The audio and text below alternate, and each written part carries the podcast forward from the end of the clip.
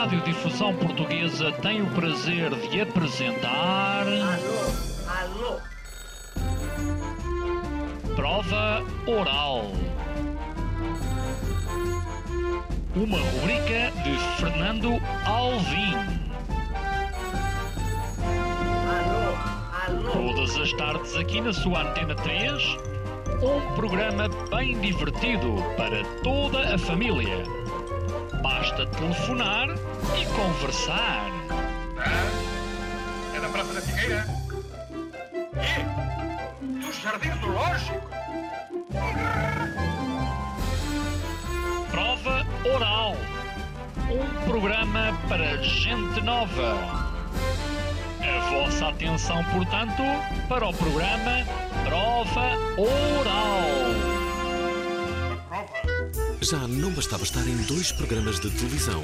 Ah, já é demasiado carinho. Já não bastava estar em tudo o que é publicidade.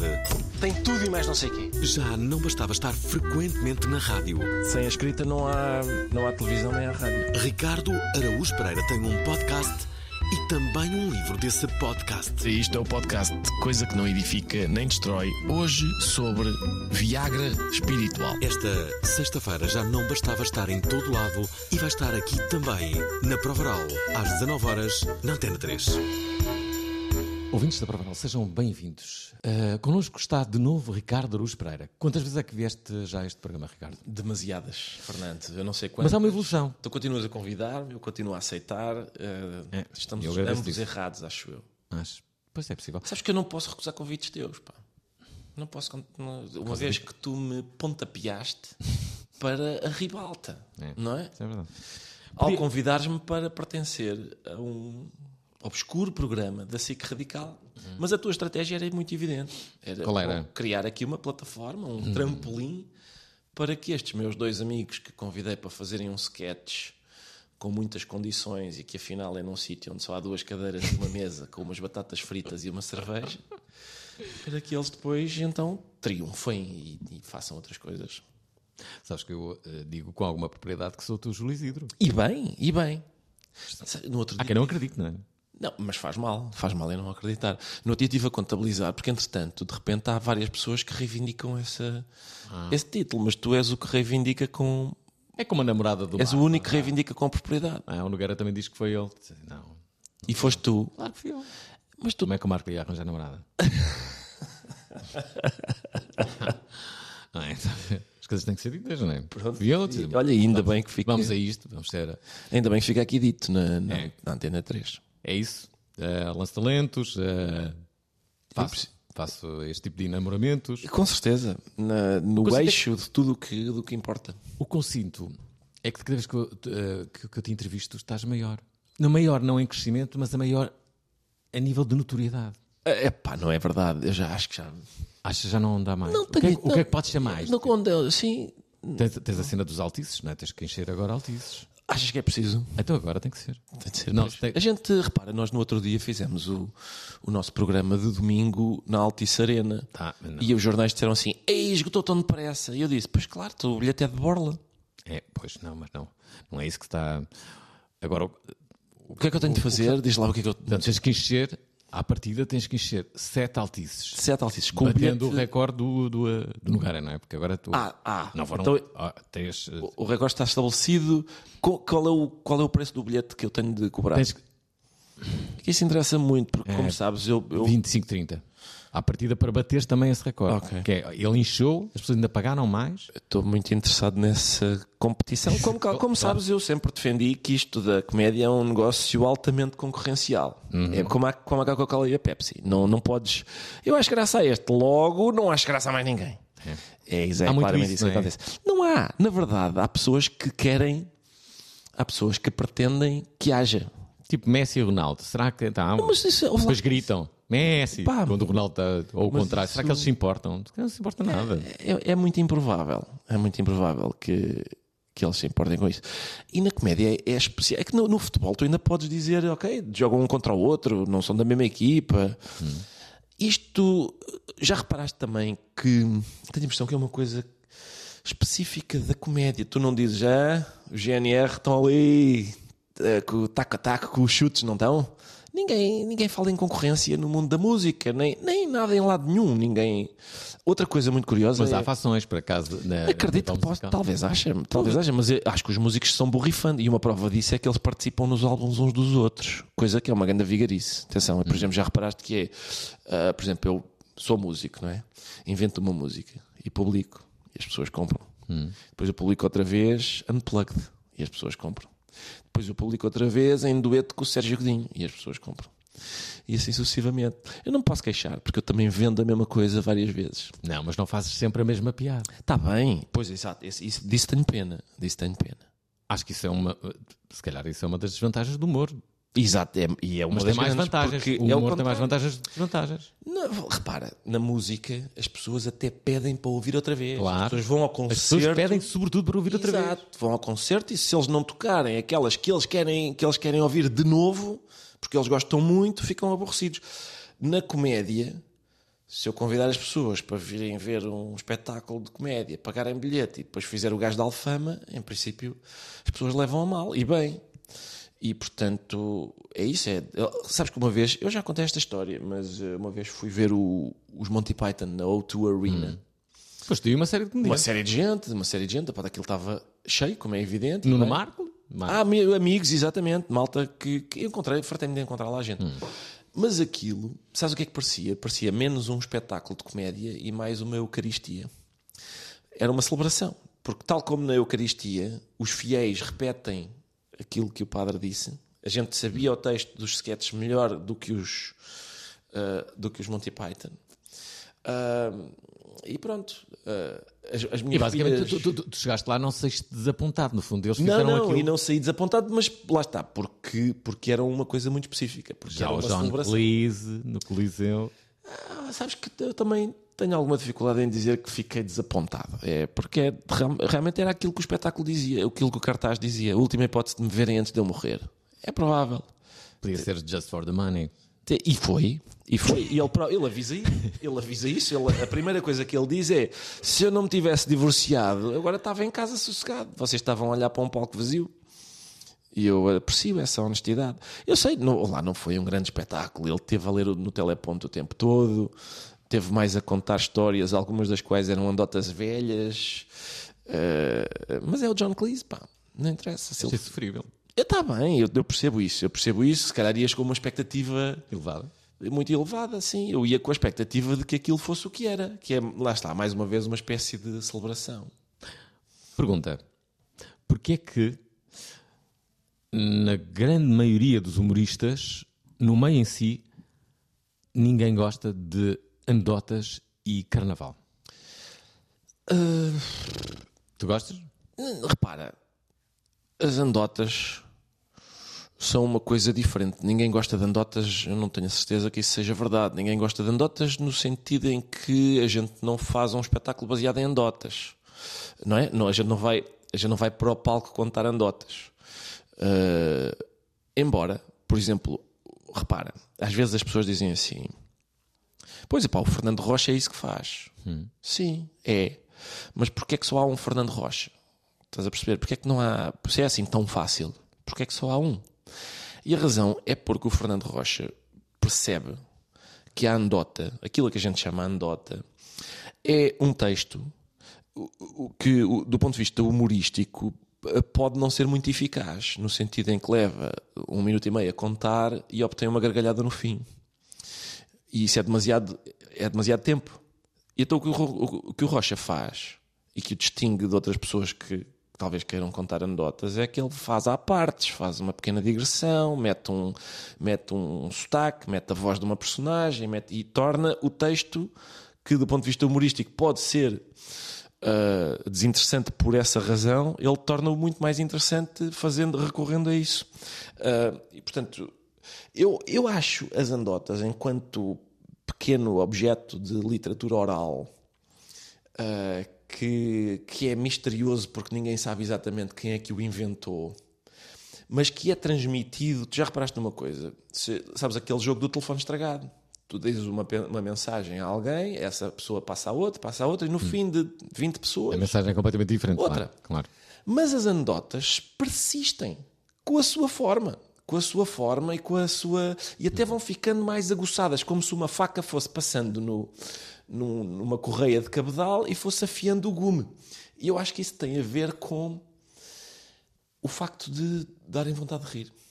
Porque ou tu contas daquela maneira que respeita os mecanismos que fazem com que no fim aquilo dê vontade de rir, ou ela perde a potência. E portanto tu tens que memorizar o modo como ela é contada. Não podes, não podes dizer mais ou menos. Não podes dizer a anedota mais ou menos. Não podes contá-la assim. Isso é muito curioso. A, a forma, as pessoas reterem a forma como a forma que ela tem. Não, não acontece o mesmo que no fim do telefone estragado. As pessoas mantêm a- e, e as anedotas vão perdurando e, aliás, vão sendo contadas sobre coisas diferentes. Às vezes a mesma anedota conta-se sobre portugueses no Brasil, sobre alentejanos em Portugal, sobre polacos nos Estados Unidos.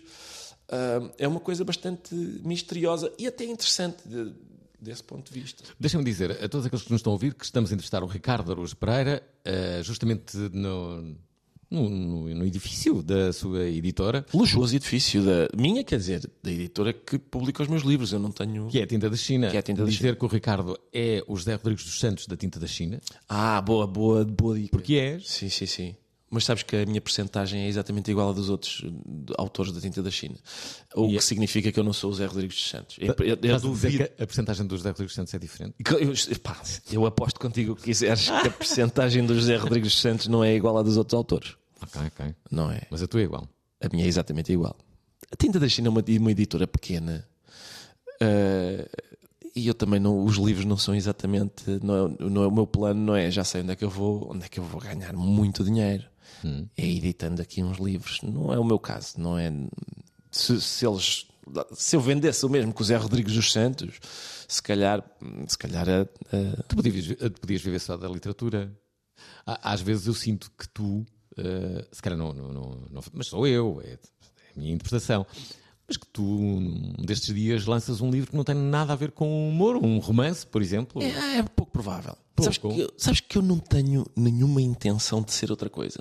Eu, eu gosto genuinamente. Eu tenho um fascínio. Aliás, este volume que temos aqui, o que é o pretexto para a nossa conversa, é prova disso. Eu tenho um fascínio eh, intensíssimo por isto. E Então, eu- Sabes que uma coisa que às vezes me choca é que às vezes até, até em humoristas tu notas uma espécie de reserva sobre o, o trabalho, do género. Pois, porque atenção, eu não, eu não conto só piadolas. Quais piadolas, pá? Diz piadas. Não, não, não há nenhum dramaturgo que diga pá, atenção, eu não escrevo só tragediolas. Estás a perceber? Não- eles têm um respeito pelo seu próprio trabalho.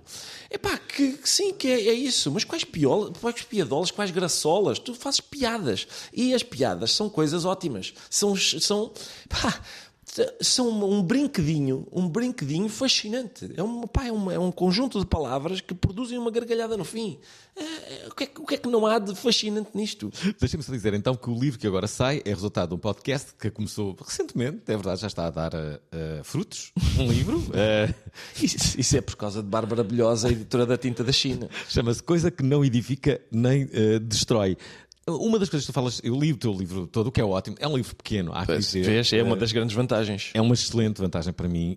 Um, tu falas eh, sobre muitas coisas e quero, no- no- neste tempo que, que, que- que temos, eh, falar-te de algumas delas. Até, até podemos começar eh, por aí, porque tu falas eh, sobre, hum, sobre a forma como muitas vezes o humor é. hum, Tu aqui dizes que o, o- o, o humor pode ser uma. uma hum, uma espécie de, de, de coisa reles, não é?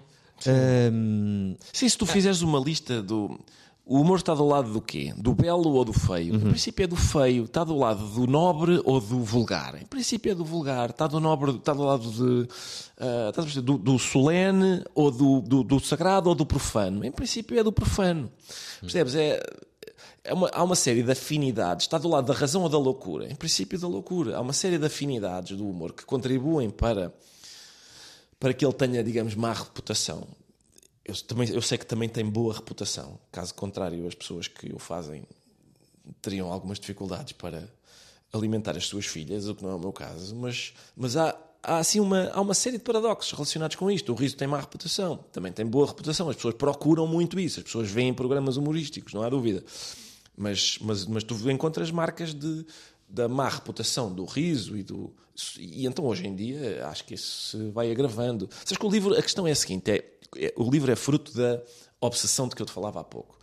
E, só há, e é uma uma obsessão muito específica que tem a ver com o meu ofício. Só há uma hipótese de tu seduzires as pessoas quando estás a falar-lhes de uma coisa na- em relação à qual és obcecado e que ainda por cima é tão particular como o teu próprio ofício. Há duas hipóteses. A primeira é falares dela com entusiasmo. E só o entusiasmo con- contagia as pessoas. Eu uma vez vi, aliás, esse livro é citado aqui, li um livro sobre de um, de um senhor que é entomologista, estuda moscas. Ah, falas. O, o- livro sobre moscas é fascinante. O homem tem um entusiasmo a falar. Eu não tenho nenhum Ela é uma referência, moscas. não é? É uma Nunca tinha ouvido falar. Eu, É o da Guatemala? dele. Não, eu- não, não. Ah, sim, sim. Primeiro, há vários. Esse- Ok. Esse guatemalteco é o. Sim, é o, é o Augusto Monterroso. Uhum. Mas eu estava a, a referir-me ao sueco, um, um, um entomologista sueco, que escreve- tem um livro só sobre, sobre a história de uma.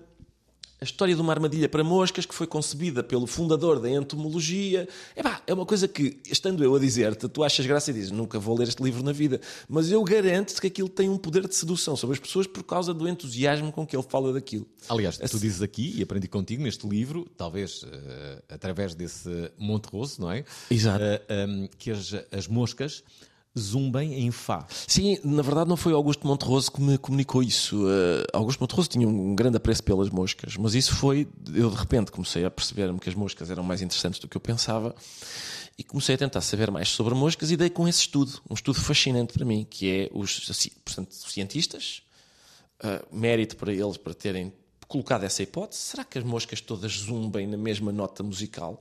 E eles verificaram que sim, que todas as moscas do mundo zumbem em Fá. É realmente incrível. Mas a, a segunda maneira de seduzir as pessoas com uma coisa, uma obsessão tua muito particular, como o teu ofício, é, por exemplo, imagina que eu era canalizador e não, era, e não tinha esta profissão que tenho. Portanto, a primeira estratégia é o entusiasmo com que se fala do assunto. O entusiasmo é contagiante para as pessoas, é contagioso. Ah, a segunda é fazer com que a canalização, demonstrar-lhes que a canalização está de algum modo, é de algum modo central na vida delas. E esta ideia de riso e de humor, eu acho que diz qualquer coisa às pessoas. As pessoas têm algum afeto pela ideia de riso ou, ou alguma aversão, até algumas têm aversão, e o que torna o assunto relativamente pessoal. E, portanto, é- são essas duas vantagens, acho eu.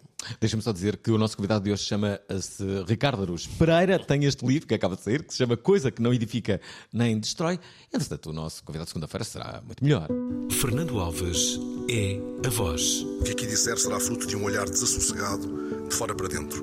As suas mãos são a rádio. O que eu acho que se perdeu na rádio toda, porventura, não apenas nesta, foi esse, esse permanente, essa permanente obrigação de ir diferente. Como serão agora os seus sinais? Não lhe detectamos sinais da síndrome das pernas inquietas, mas é possível que se sinta exausto. Esta segunda-feira, Fernando Alves, Agradeço, aflito e comovido. às 19 horas, na Antena 3.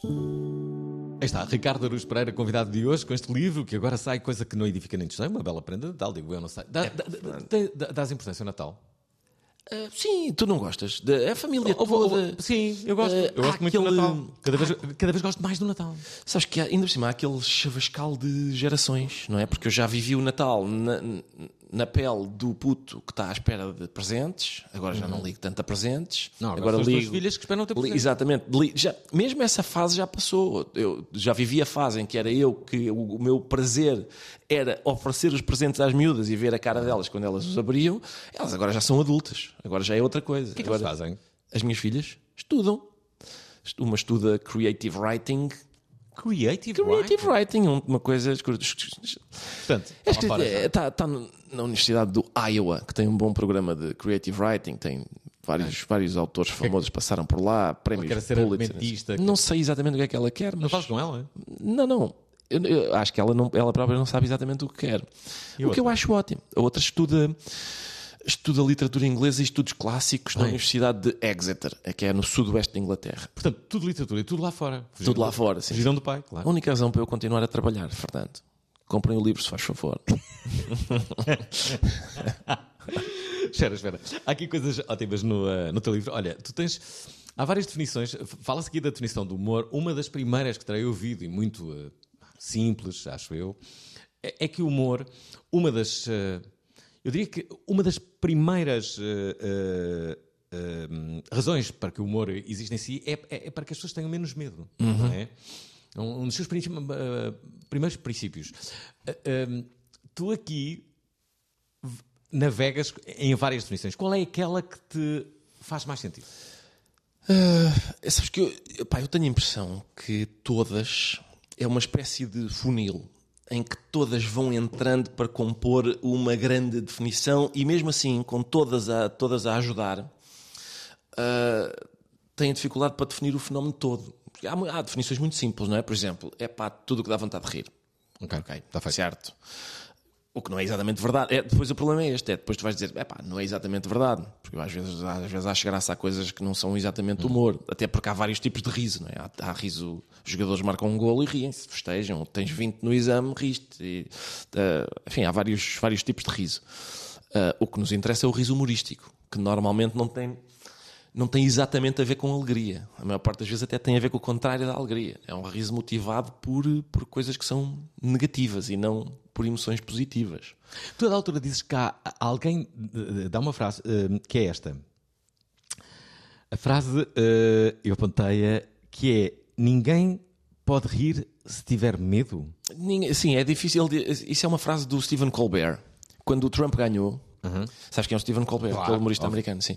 Quando o Trump ganhou, ele, uma, das, uma, uma das coisas que ele disse foi Uh, pá, continuar, vamos continuar e vamos, e vamos fazer o que sempre fizemos. Uh, é, é fisicamente impossível rir e ter medo ao mesmo tempo. É uma coisa. Eu não acho que seja fisicamente impossível. Acho que até é bem possível. As pessoas às vezes estão-se a rir e, e estão cheias de medo. É, repara, depende do riso de que estás a falar. Ah. Se, está, se é um riso forçado, só porque. Ah, okay. Estás a perceber? Se é um riso genuíno repara, não te resolve nada. É, uma, é, é como, como se costuma dizer, é porque é que é uma pequena e quase inútil vitória? É porque dura o tempo da gargalhada, às vezes menos do que isso. O que acontece quando tu dás uma gargalhada, seja se a gargalhada for genuína e for, e, for uh, e tiver a ver com isto, te for na cara do, daquilo que te, que te faz que te, que faz receio, hum. O que acontece é que o teu corpo, durante uns. É uma espécie de orgasmo, não é? O teu corpo, durante uns segundos, uns centésimos de segundo, abandona-se a uma reação física descontrolada, que, que é espontânea e involuntária, em que tu te esqueces de ti próprio. Há ali um momento em que. Em que aliás, é, essa é uma das razões para haver uma certa má vontade em relação ao riso, por exemplo, da parte da igreja. É, é, é uma espécie de triunfo do corpo, momentâneo. De repente estás abandonado a uma a uma coisa, digamos, dizer, animal, que é eh, de repente o corpo fica uh, a agir por conta própria, uh, submetido a um impulso involuntário e, e, e, inesperado. Mas é curioso porque a Igreja advoga muito a, a alegria, e a alegria é feita também de, de riso, pelo menos. As missas muitas vezes acabam com, uhum. com, com cânticos, com alegria, a vida tem que ser felicidade. Então, o, o, riso é um dos pontos máximos da felicidade, digo eu. Bom. Ou é uh, uma tontice? Eu, uh, hás de falar com padres. Por exemplo, no outro dia, a revista Cais hum. pediu-me para escrever um texto uh, em contraponto com o de um padre. E era um debate entre nós os dois. E o, o debate era: Deus tem sentido de humor ou não? O padre defendia que sim, eu defendia que não. Uma das coisas que eu achei divertidas nessa, nessa proposta foi que, uh, cinco séculos atrás, se calhar, se, se fizéssemos este mesmo debate, provavelmente o padre estava a dizer que não e o humorista estava, a, vamos supor, nem que se fosse só para provocar, estava a dizer que sim. Provocação essa que talvez lhe custasse caro. Mas eh, a questão é, tu podes, tu olhas para a Bíblia e dizes assim há boas, bons argumentos para dizer que não tem. Porque, porque quando, quando, quando Sara recebe a notícia, Sara tem 90 anos e recebe a notícia que vai engravidar do marido que é Abraão e tem 100, ela ri-se. E Deus diz: Estás-te a rir? E ela, ela prefere mentir e dizer que não está a rir-se do que dizer a verdade, que é pá, desculpa lá, achei graça a isso. E portanto há ali uma, há vários momentos desse tipo. Mais tarde, quando já no, no Novo Testamento, quando, quando a Virgem recebe a notícia de, do anjo dizendo o que era também igualmente improvável, que ela estava grávida, ela não ri.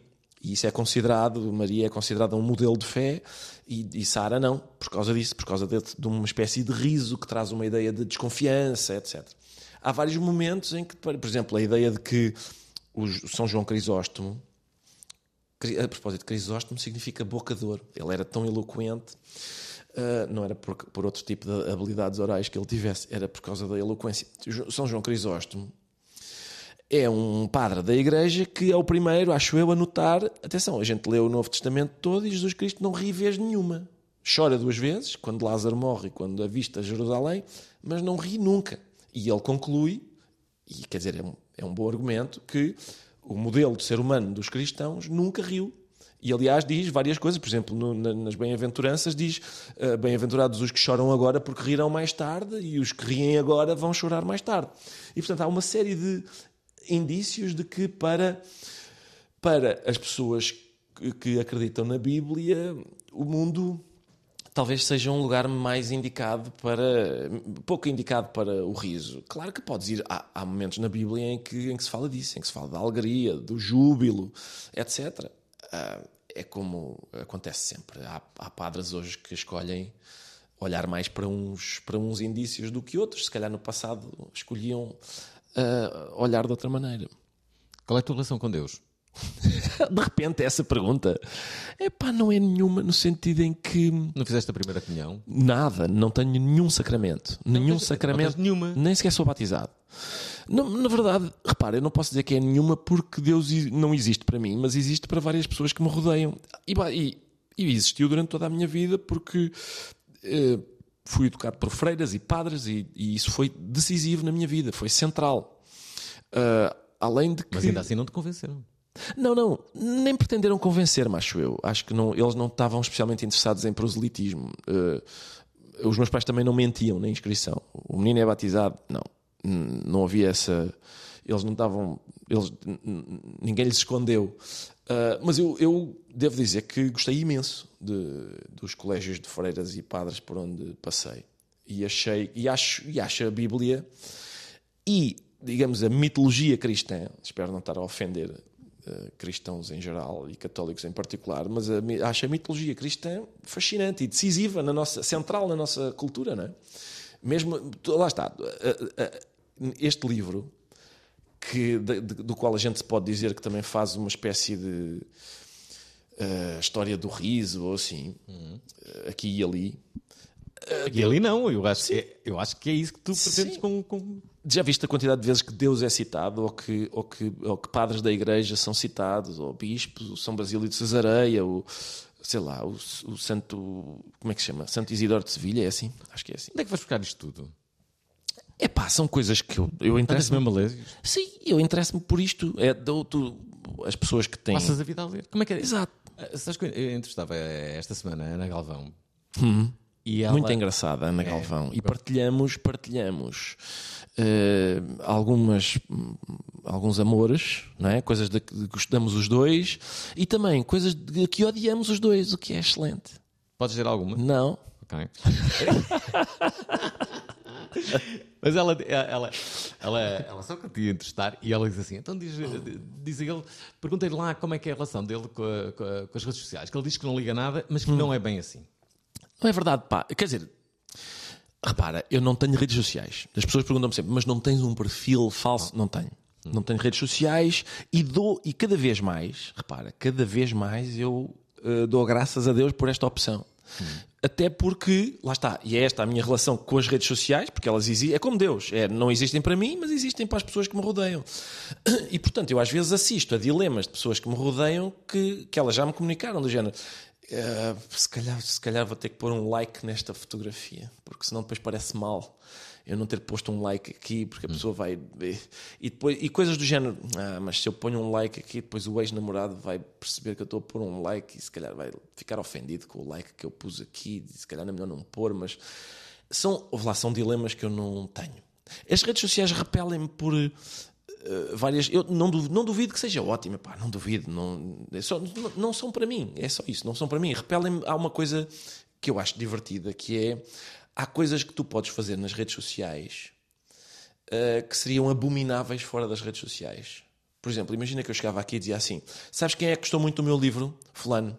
E também gostou muito a outra pessoa. E outra ainda. E um tipo chamado Crazy Eagle 23. Gostou muito do meu livro. E isto, tu, tu dirias: Este gajo é parvo, é maluco, pá. Porquê é que me estás a dizer isso? Estás-te a gabar de que este- esta pessoa e aquela, ainda por cima, são desconhecidos.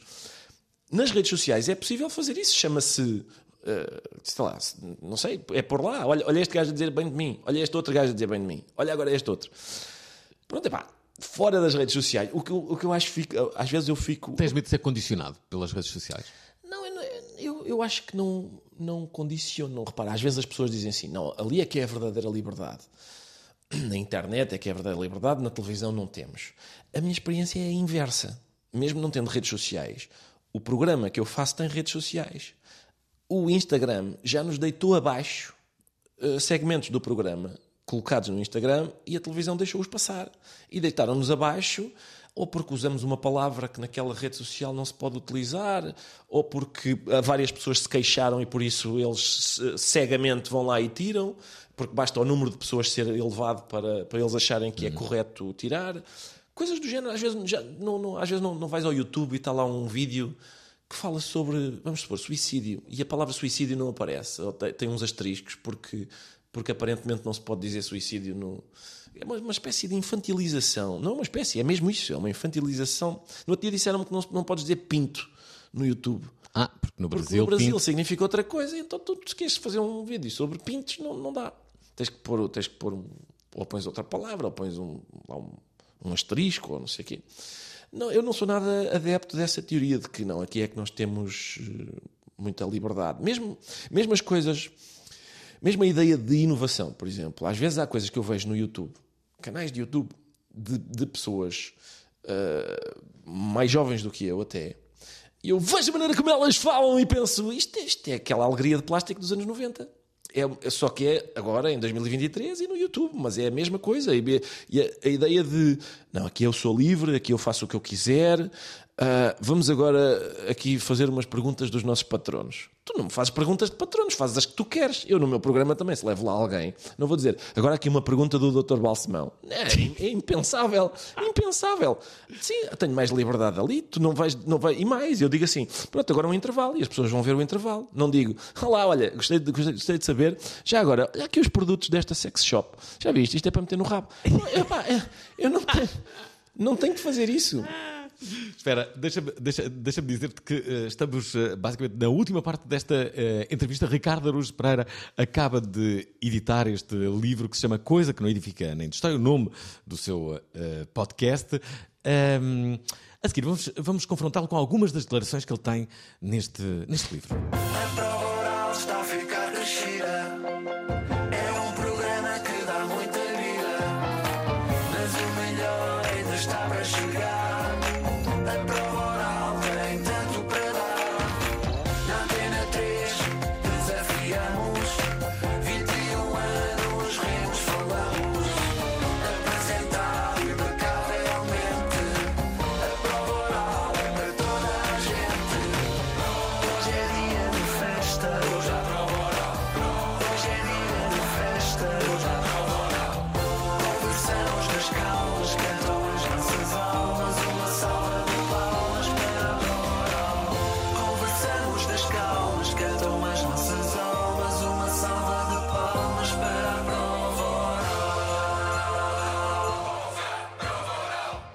A esta última parte. Temos que confrontar aqui algumas coisas que tu escreves. Vamos a isso. ah, neste, Estou pronto para ser neste- interrogado, mas, mas atenção, Fernando, com, com dureza. Eu quero jornalismo, sim. Vai ser duro, vai ser bué duro. Vamos a isso, vamos a Ah, isso. esta é a parte em que tu falas sobre cozinhar bebés. Cozinhar bebés, bravo. Ok. A autora não sei o quê, fala assim, e depois diz isto. Ok, fala fala aqui do, do cartoon. Ou seja, o discurso do autor do, uh, do cartoon não se distingue do discurso do- do- dos racistas que ele pretende criticar. Ora, o conceito de racismo irónico não parece muito sólido. O que está em causa no cartoon não é racismo irónico, é a representação irónica do racismo. Lembras-te de. Sim, sim, perfeitamente. Estás a falar de cartoon? Estou a falar de um cartoon que foi capa da revista New Yorker eh, durante a primeira eleição do Obama, eh, a eleição que Ah, havia de eleger o Obama pela primeira vez, sim. Exatamente.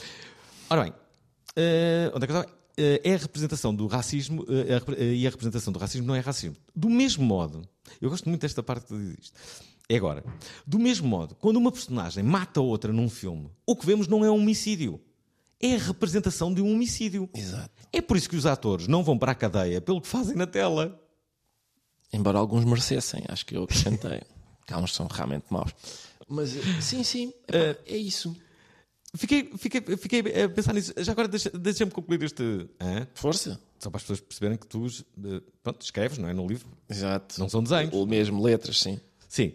Outra reação ainda veio da própria direção da campanha de Barack Obama, que emitiu um comunicado dizendo que o cartoon era de facto ofensivo. Uma das poucas vozes sensatas em, todas, em toda esta polémica foi a de Jon Stewart, o apresentador do Daily Show. O Ricardo Araújo para lá do sítio, no tempo em que ainda estava mais interessado em comédia do que em paranética, eu nem sequer sei o que é. O que é, que é paranética? Parnética são sermões. Ele hoje parece-me mais interessado Sim. em dar sermões. Sim, sim, sim. Na altura estava interessado em comédia e é por Mas isso que queimou? ele- Não é pá, ele já viste o programa novo? Não. É pá, basicamente é muito à base de sermões. Sim. Sermões? Sermões no sentido em que ele está a tentar, eh, eh, quer dizer, educar-te. Ok. Portanto, eh, eh, disse sobre a reação da comunidade internacional. Ok. Esta, é- é- eu, hum, eu gostei muito desta, da- desta ideia. A, a ideia que tu, eh, que tu dizes, que alguém que vai a um espetáculo de humor, Certo. qual é a dúvida que aquilo é humor? Exato. Ou seja, qual- e qual é a dúvida de que aquilo que está a ser dito ali tem de ser entendido à luz do facto de estar a ser entendido ali. E de ser. É a mesma coisa que olhares para um poema e é a mesma coisa que, basicamente, eu dou esse exemplo porque ao menos as pessoas leram todas por causa da escola. É, é como tu dizeres assim: pá, eu, eu li os Maias, não gostei muito, pá. Não gostei muito, é um péssimo livro sobre a civilização maia. Uh, tens todo o direito de ler assim os maias. Tens todo o direito de achar que é um. Pá, não, não presta. Não acho que não seja bom um livro sobre a civilização maia que nem sequer se passa no México. Passa-se aqui em Lisboa e tal. Uh, tens todo o direito de fazer essa interpretação. O que eu acho um bocado aflitivo é uma pessoa que faz essa interpretação depois dizer assim. E por isso eu acho que devia sair do programa, do, do programa de ensino e consegui-lo. E se essa pessoa ela tem todo o direito de fazer essa interpretação, tendo lido o livro, ou até não tendo livro, tem o direito de, mesmo não lendo o livro, fazer essa interpretação. Impor essa interpretação como a única possível, ou como a, a que está correta, ou até como, como plausível, parece-me mais aflitivo e que isso tenha consequências mais aflitivo ainda. O que aconteceu nesse caso concreto foi um cartoon que saiu na, na capa da revista New Yorker. Uh, em que o casal Obama era representado como era um, um casal de terroristas islâmicos na, na sala oval. Ou seja, a ideia do cartunista era mostrar uh, quão absurda era essa ideia, fazendo a demonstração prática da ideia. Uh, há pessoas que olham para o cartoon e compreendem que é um cartoon irónico e, e- e pronto, e é tudo. Há outras que dizem que não compreendem que é um cartoon irónico e acham que é uma vergonha. Há outras que compreendem que é um cartoon irónico, mas dizem que há pessoas menos inteligentes do que elas que não vão compreender a ironia e por isso o cartoon vai ser nocivo e por isso é melhor não o publicar, o que significa entregar às pessoas que não compreendem a ironia o poder de decidir o que é que se diz e não se diz no, no espaço público, que me parece bastante perigoso. Mas o, esse, esse capítulo chama-se como- sobre cozinhar bebés, porque em 1729 o Jonathan Swift escreveu um texto muito célebre sobre em que ele propunha Cozinhar? como, sim, como remédio para a fome na, na Irlanda que os pobres dessem os seus bebés aos ricos para eles os cozinharem e comerem. Era um, era um negócio maravilhoso. Essa ideia, que se, se- se tu levares a sério o que ele está a dizer, é uma ideia Horrível. horrorosa. Mas Percebes que é um texto de humor, com certeza, com certeza. mas isso quer dizer que o humor pode então, hum, como direi, ter uma capa de quase desresponsabilização. Entendes a minha provocação? Sim, entendo. E talvez, talvez não seja uma má palavra. Sim, é como. Eh, Ah, repara, mas agora já estão as pessoas. Ah, pois claro, isso querem vocês, então dizem as piadas, depois não querem ah, arcar com as responsabilidades. É, mas repara, que responsabilidade é que deve haver por uma pessoa dizer uma piada? Percebes? É como dizer assim, então, mas espera aí, é como, por, por acaso, eu também tenho, por acaso não sei se já está neste livro ou se está ainda só no podcast. Eu no outro dia estava a, faz- a falar sobre, digamos, o parentesco entre, entre comédia, entre humor e pugilismo. Ah, e ambas têm, por exemplo, este, que é aquilo que os pugilistas fazem no ringue, se eles fizerem a mesma coisa 50 metros mais ao lado, ou seja, fora do pavilhão, é crime. Aquilo é crime. Cá fora, andar à mocada na rua é que agredir outra pessoa. É ali é desporto. Porque se convencionou que dentro destes, de- deste ringue a gente, há uma série, há uma, uma prática que é eh, violenta fora daqui, mas que aqui é tolerada. Na comédia é a mesma coisa. Há um tipo de discurso em que tu podes dizer algumas coisas, como por exemplo propor cozinhar bebés, que não poderias dizer se estiveres a falar a sério. Isso é muito óbvio. Então, mas isso leva a uma questão que eu te queria fazer também, que é há uma lei que, que vem na- na- no Código Penal, não é? Que é tu não podes agredir ninguém. Exato. Ah, ok, no, no, no boxe de- de- não, não, va- não vamos considerar vamos considerar uma agressão? Não, boxe é mesmo aquilo, não é? As pessoas vão. Exatamente. É uma, é uma luta. Sim, Mas não, vale, não faz sentido. Então, mas Repara, espera. se tu estás no- na plateia de um combate de boxe a dizer então ele agrediu, Ah, mas são agressões. não, não, é absurdo, estás a perceber? É como estar num espetáculo de comédia a dizer mas isto é inadmissível, mas o que é ele está a propor? Então, mas, estás a perceber? É exatamente a mesma figura. Então, mas espera, é, quando Will Smith uh, agride, e tu falas sobre isso no, no, Sim, sim. no livro, aí já, aí já não vale, não é? Uh. Will Smith podia ser preso ou não? Exato. Mas ouve lá. Então, mas espera, outra. Então, e a nível desportivo? Em que posição é que ficas? Como assim? Então, há, há, sei lá, há muitos, uh, muitos exemplos até em Portugal, não é? Mas de quê? Valim Santos, uh, João Pinto. Então, mas. Repara, quando há uma agressão, no, no, no- imagina que há um jogador que dá um murro noutro, noutro jogador. lá. Esse jogador tem que ser preso ou não? No teu entender? Lá, se a, a partir do, o outro pode apresentar queixa, de facto, sim. Pode? Pode. pode. E, e repara, toda a gente viu a questão. Uma vez que aquilo, só- das duas, uma, ou o desporto envolve socos, como é o caso do boxe, do kickbox, etc. Epá, ou não envolve. Se um, se um xadrezista se levantar e espetar um banano no outro, também epá, é inadmissível. É inadmissível, não é? Mas o desporto parece que há assim um, um- um tribunal à parte. É, pô, sim, isso é verdade. Há assim, uma espécie de, de Estado dentro do Estado, não é? sobretudo no futebol, em que aquilo é- às vezes eles andam à trolha. Mas, mas sim, mas eu acho que é possível tu apresentares, eh, apresentares queixa se, há- se há uma agressão. Se agredires o árbitro, por exemplo, em princípio tens, tens problemas com a justiça e, ju- e com justiça. Já tentaram agredir? Não, nunca. Também estão alto. Achas que isso dissuade? As certeza, não é? Não tenho a certeza. Sobretudo se forem, for mais do que um agressor. Hum. Se eles, talvez, se for só um, talvez. Uh, se forem três ou quatro. Mas enfim. Havia uma lei, aí tu uh, citas uh, esse. hum, Exato. quem era? É uma lei, é uma lei que, aliás, quando o Dario Fo, o autor italiano, ganhou o prémio Nobel, ele cita essa lei. É uma lei sobre, uma lei medieval, que dizia que se as pessoas se aborrecessem com o que um humorista, vamos dizer, usar humorista, embora a palavra deles nessa altura não fosse essa, um humorista tinha dito, as pessoas tinham direito de lhe bater até à morte, se fosse possível, se fosse Frederico II. Frederico II, esse, esse imperador, Frederico II, que é o proponente dessa lei, é um tipo considerado muito progressista para a sua altura, um tipo admiradíssimo, é, um, é realmente um imperador muito culto e tal. Mas essa lei lá estava. Essa lei dizia que sim, que era que bater em humoristas era justificado. É por isso que eu acho que quando o Will Smith se levanta e faz aquilo, hum, aquilo, do- quer dizer, é uma essa ideia de que é possível responder a uma piada com uma agressão não é uma novidade, não é uma coisa de 2022, lá quando é que aquilo aconteceu. É uma coisa que vem de bastante longe. Hum. Estamos a acabar, temos de ser muito rápidos. Uh, dois ou três pontos. Uh, uma. Temos falado de xixi e cocó. Vamos a isso. Vamos a Sim. isso. Porquê é que as crianças acham tanta piada a xixi e cocó? Já percebeste? Os adultos não acham assim tanto. Sim. Mais ou menos. Há alguns humoristas que gostam bastante de humor escatológico, mas as crianças, definitivamente, talvez seja a coisa que mais acham piada. Uh, pá, o xixi e o cocó, eu não tenho a certeza se é, se é essa a perspectiva das crianças. Mas o que é que se Mas, tanto? Porque.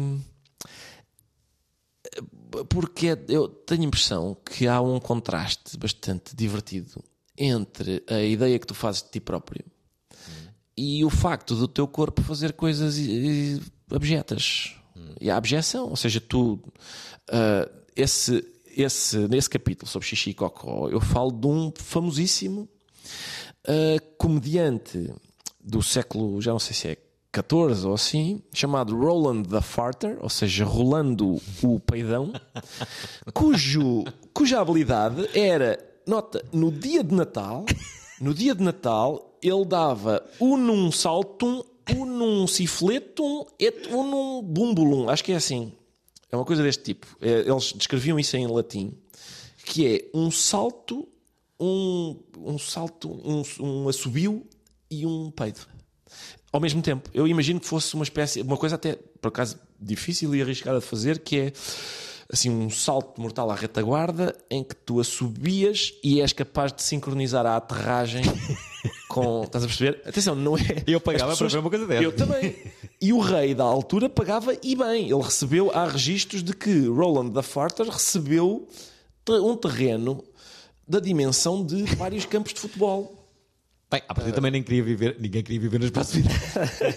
Pá, não sei, era muito apreciado. Embora, embora houvesse, evidentemente, pessoas, aqueles homens da corte, sérios e tal, há um especificamente que dizia assim: pá, não gosto nada disto, isto é uma coisa um, desprestigiante para a coroa e não sei o quê. Só gostei de uma parte. Gostei do, quando, ele, quando as, pessoas, as pessoas às vezes, depois a seguir, atiram-lhe, faz parte do número, atirarem-lhe com sacos de mijo. Eu isso gostei. Estás a- mas estás a ver, mais uma vez é. ah, alguém agrediu, digamos assim, eh, com, com uns, uns saquinhos de urina o, o bobo. Eu isso gosto. de Tipo. Nuno Luz, não é? Isso, coitada, não luz, viste? E Também lhe aconteceu. Foi uma partida gira que o. Quem foi o jogador da seleção que fez? Sabes qual? Eu acho que se sabe, mas não, eles não comunicam assim. Sabe-se no meio. É possível que o Nuno Luz já saiba quem foi. Será? Posso perguntar-lhe. Eu até acho que já soube, acho que alguém já me disse, só que entretanto esqueci-me. Porque é preciso, é uma, uma, uma habilidade, não é? É preciso primeiro uh, fazer xixi para dentro de um balão e depois atar o balão, ver onde é que está o Nuno Luz, fazer pontaria, abrir a janela do hotel, que às vezes não é fácil, porque eles, para, evitar suicídios, costumam fechar aquilo. Enfim, alguém com muita habilidade. São célebres as palavras de Nuno Luz. Quando Estão a disse- tirar uma água. Ai, não, não, é urina. ele disse isso, ele disse no ar. Como é- foi muito rápido a descobrir que não era. A intenção seria esta, não sei se as palavras uh, São serão exatamente, exatamente, assim. sim, sim. Talvez não, uh, não seja, mas é, é, uma- é um dos melhores momentos sempre da, da- da televisão em Portugal. Eh, Então não é, Fernando. Acho que a televisão foi criada justamente para isso. olha, nunca pensaste em fazer um filme uh, de, de comédia, uma, com uma série de, uh, de humoristas? Epá, não, pá, isso é, é, é muito difícil, muito. Não requer. tempo? requer epá, Porquê? ah, eu tenho um amigo que está a tentar fazer um filme. Ah, as chatices porque ele está a passar. Epá, que tem a ver com só com a logística que ele tem que tratar eh, pequenas coisas.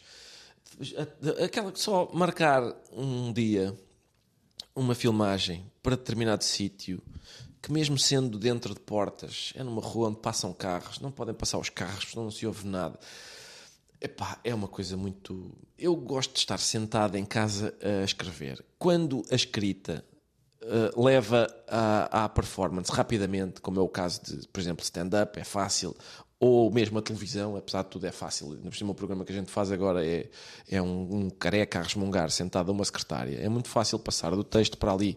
Às vezes a gente acaba o texto 30 segundos antes do, do genérico ir para o ar. E portanto. Uh, não, pá, não há chatices envolvidas, é assim. Então, não queres fazer mais nada? Estou muito satisfeito com a minha vida, mesmo muito. Como é que, que- que- tenho ah, alguma curiosidade. Como é que é a tua vida? Como é que tu. eh, Eu sei que isto é uma, é uma pergunta genérica. Se quiseres, podes não, não, não responder. Podes dizer, Não, não. Até ser demasiado. íntimo. Como é que é a tua vida? Como é que são os teus dias? Como é que tu passas São muito aborrecidos para, para as É? pessoas em geral, muito aborrecidos. Eu estou em Não, casa, levantas, tenho. Exato, tenho, Começas a ler? Exato. E depois tenho, às terças-feiras, tenho de entregar o texto do Expresso e tenho de ir à SIC gravar o podcast. Às quintas, tenho de entregar a- a- o texto da Folha de São Paulo, até mais tarde, porque lá o fuso horário ajuda-me. Ah, e depois, às sextas, faço o Governo Sombra, aos domingos, faço o programa e é tudo. É assim a tua vida? É isto. Tu não sais e não, não fazes coisas? vá? Pá, é- não é muito frequente. Não? Não é muito Estás em casa frequente. a ler? Estou em É casa, exatamente. Estou, eu vou lá e, e- Vês televisão? Sim. Aliás, Vês? quando estou a trabalhar a televisão, tenho que ver, pá. A televisão está ligada sempre na SIC Notícias, nos canais de notícias, porque estou, estou a ver o que, é que, o que é que está a acontecer, preciso disso duplamente, preciso para várias coisas, preciso para o programa de domingo, preciso para, para mesmo para o texto do Expresso, e portanto é isso. Enquanto estou a trabalhar. E o kickboxing? E kickboxing todos os dias, de segunda a sexta. Todos os dias? Todos os dias. Por isso é que estás aí bombadão, olha lá. Ah, Epá, Ah, sabes, mas Ricardão. tu sabes que isto, já sentiste isso, não? Que aos, a partir do. Eu vou fazer 50 anos para o ano. o que é que vais fazer? Nada. Ok. Uh, mas tu não sentes que tens que começar a ter mais. Se tu queres evitar ser um pançudo, tens que começar a ter determinados cuidados. óbvio. Sim, sim. Porque já não é como antigamente. Não. Já não é, é pá, olha, abusei, fui passar duas semanas fora e abusei, bebi álcool e, e não sei o quê. Hum. E- mas agora, passado, passado outras duas semanas, estou seco como estava antes. Já não é assim. Não é, não. Achas que estamos a aborrecer os teus ouvintes com a nossa conversa de velhos? Não acho. Sim. Temos que. Esta última pergunta. É a pergunta que eu sempre faço. Acho que já te fiz uma, uma vez, mas já não me recordo ah, da tua resposta. Portanto, Ah, eu acho que sei qual é. Qual é? O, o que é o humor. eh, Humor não, o quê? tu nada disso. Não, tu dizias o que é. Não, não era uma coisa. Não, a, a- pergunta é: nós temos a nossa pergunta tipo alta definição, não é? Certo, é ah, dizem os olhos? Mas a nossa pergunta é bastante melhor. Certo. Sem falsa presunção. A pergunta é: o que é que a vida te ensinou? Ah, o que é que a vida me ensinou? É essa. Não gostas dela? É sim, boa. sim, é boa, é boa, é boa. Agora tenho que estar aqui. às- É porque eu. Ah, não estavas preparado. Não estava preparado porque a vida, mesmo tendo-me ensinado coisas, eu não, não, não fui tirando apontamentos e por isso não, não, não tenho a matéria presente, percebes? Mas que me ensinou coisas, ensinou. Enquanto, enquanto te lembras disso, eu vou ler só aqui uma passagem do, eh, do teu livro, se me permites. É uma parte em que. Em que tu falas. Espera aí. Ah, falas de moscas, não é? E citas. o- É, é realmente fascinante. Eu acho que fizemos um ótimo trabalho em interessar as pessoas pelo livro. É, é verdade, as pessoas estão. Tipo, vão, a correr. Moscas. Neste momento, há pessoas a correrem para as livrarias. Pá, movimento. Moscas, xixi, cocó, bobos do século XIV que ah, são flatulentos. É. Em princípio, É, está à medida conquistamos o público. Eh, diz aqui, é o primeiro parágrafo aqui do, do, do livro dedicado a moscas. Um dia, durante as gravações do filme The Gold Rush, Chaplin irritou-se de tal modo com uma mosca que interrompeu uma reunião entre os criadores do filme e começou a persegui-la pelo estúdio com um mata-moscas. A certa altura, a mosca pousou numa mesa e Chaplin aproximou-se muito devagar com o mata-moscas em riste. E depois parou e pousou o mata-moscas. Que foi? Perguntaram-lhe. Ele respondeu: Era outra mosca.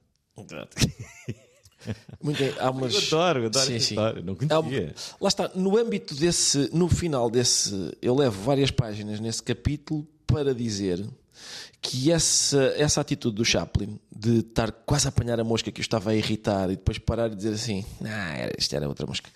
Ahm, isso não foi uma piada, foi solidariedade profissional, porque humoristas e moscas são são parentes, são irritantes, eh, são, apesar de tudo, não fazem grande mal, são, são imundos para a maior parte das pessoas. A sociedade tem, às vezes, tendência para os tratar com uma agressividade que é desproporcional. Já viste o que é que a gente reserva para as moscas? As moscas não, não são assim tão chatas. E, no entanto, a gente dedica-lhes o mesmo tratamento que aos piores criminosos. É a eletrocução. Vais a um restaurante e está lá aquela luz roxa para eletrocutar as Já, moscas. já há poucos com isso. Mas ainda, pá, mas já viste? Eu anos- te- tu não tens uma destas raquetes novas que há, que, que carregam-se na, na, na ficha e depois a mosca passa e tu dás-lhe uma raquetada e ela frita na, frita na raquete. Pá, essa, a quantidade de. Repara bem no que o ser humano fez. Pensou, "Pá, hum, eu vou eletrocutar moscas. É desproporcional para aquilo, para a chatice que as moscas causam. É a mesma coisa que eu acho do, do Will Smith, um chapadão. É desproporcional para aquilo que o, que o Chris Rock fez. E tu, e, tu, e tu contas muito bem a história. Não vamos contar, não temos tempo. Mas deixem-me só ler mais duas coisas. São, são tuas citações. Certo. Mas as tuas citações são muito boas. Espera aí. Esta. Tu citas aqui um episódio. Espera aí. Ah, do The Office. Adoro. Gostas mais do britânico ou americano? Epá, eu gosto imenso do. Acho que, o- acho que o inglês é a base de tudo, não é? E, é, e é uma coisa extraordinária e, e a série mais franchizada de sempre. Mas eu também gosto do americano. Acho que o americano não é nada mau, antes pelo contrário. Este episódio passa-se aí. E diz assim: Sabes o que é que foi preciso para que o Bob reparasse em mim? Esperei no escritório dele todas as manhãs a usar apenas umas orelhas de gato. Fiz isso todos os dias ao longo de duas semanas. Ao décimo dia, ele entrou, também todo nu, usando apenas um nariz de cão. Adivinha o que é que fizemos a seguir? Exato. o que acontece é que, é que a ela está a falar com outra personagem que já, já percebeu o que é que eles fizeram a seguir e a personagem tenta atalhar E a pessoa que fala diz bestialismo, em cima. E é- isso é no episódio, so- isso é no, é no texto sobre timing. E, às vezes, e é a demonstração de que o timing, umas vezes, é, tem a ver com uma pausa, outras vezes tem a ver com a supressão de uma pausa. Coisas fascinantes para humoristas e para, se calhar, mais três ou quatro pessoas que são os compradores deste livro. Para os milhares de. fazia aqui uma pergunta à tua editora, mas ela não me soube responder. Assim, Quantas pessoas automaticamente compram um livro do Ricardo? Assim que sai. Ah, olha, temos que agora. Assim que sai, sim, pá. Quantas pessoas automaticamente. com- Deves ter bem 20 mil pessoas que compram. Automaticamente. Automaticamente. É pá, duvido muito, não sei. Eu, ela Verdade. ela manda-me para casa uns caixotes para eu assinar, porque há pessoas que compram diretamente aqui na editora, então tem o livro assinado e tal. E eu, a a certa altura, eu começo muito bem, a assinar muito bem. Epá, os últimos já não se percebe. Eu próprio não percebo, não percebo a minha, o que estou a escrever. É, é, é demasiada coisa, demasiado. Enfim, também são. são há, há profissões. Ser mineiro deve ser pior, imagino. Qual é a resposta àquela pergunta? Ah, ok. Epá, não tenho a certeza, sabes? Mas, eh, mas ensinou-me que. eh, que a maior parte das vezes o melhor é manter a calma. As minhas filhas ainda são muito novas e gostam imenso de, perante cada dificuldade ou até anúncio de dificuldade, entrar em pânico. E eu digo: tem, que- pá, tem calma. Qual é o pior que pode acontecer? Às vezes a resposta à pergunta qual é o pior que pode acontecer é salvadora. Porque é, então posso chumbar e então não é assim tão grave, não é? Mas tu criticas as pessoas que dizem tem calma, dizes que alguém que dá essa resposta não, não vai adiantar nada. Não há dúvida. És- Não, não há na história da humanidade alguém que tenha, alguém, ficado mais a quem- calmo depois disso. tenha dito: olha, tem calma. Esse, Ah, olha, boa dica. Se eu, sei, eu, sei, eu sei que estou a chover no molhado, eu sei que é, que, é, que é inútil, que é um esforço inútil. Mas muitas vezes o que eu faço é uma vingança posterior, que é. eh, Passa esse problema que elas tinham, às vezes o problema nem sequer chegou a colocar-se, e passado uma semana eu recordo-lhes: lembras-te quando estavas a chorar naquela quinta-feira por causa de uma coisa que nem sequer veio a concretizar-se? E elas, sim, sim, não interessa agora. E eu dizia, pois, é, é disso, é disso. As pessoas têm uma tendência para criar, eh, fazer com que os problemas sejam maiores do que são. Ah, e a comédia tem uma tendência, é, um- é a inclinação contrária. É para reduzir os problemas à sua verdadeira dimensão. Relativizá-los. Exato. Fecho apenas e só com outra situação. É assim que fecho o programa. Não tens de comentar. Jock Wagner, John Wagner, é o homem mais velho do Buffalo. 104 anos de idade. E, no entanto, nunca tocou numa gota de álcool na vida. A não ser, a não ser que o whisky conte. Isso mesmo. Gostaram da emissão? Querem ouvir outra vez? Ouçam, partilhem, comentem. rtp.pt/play o podcast da prova oral.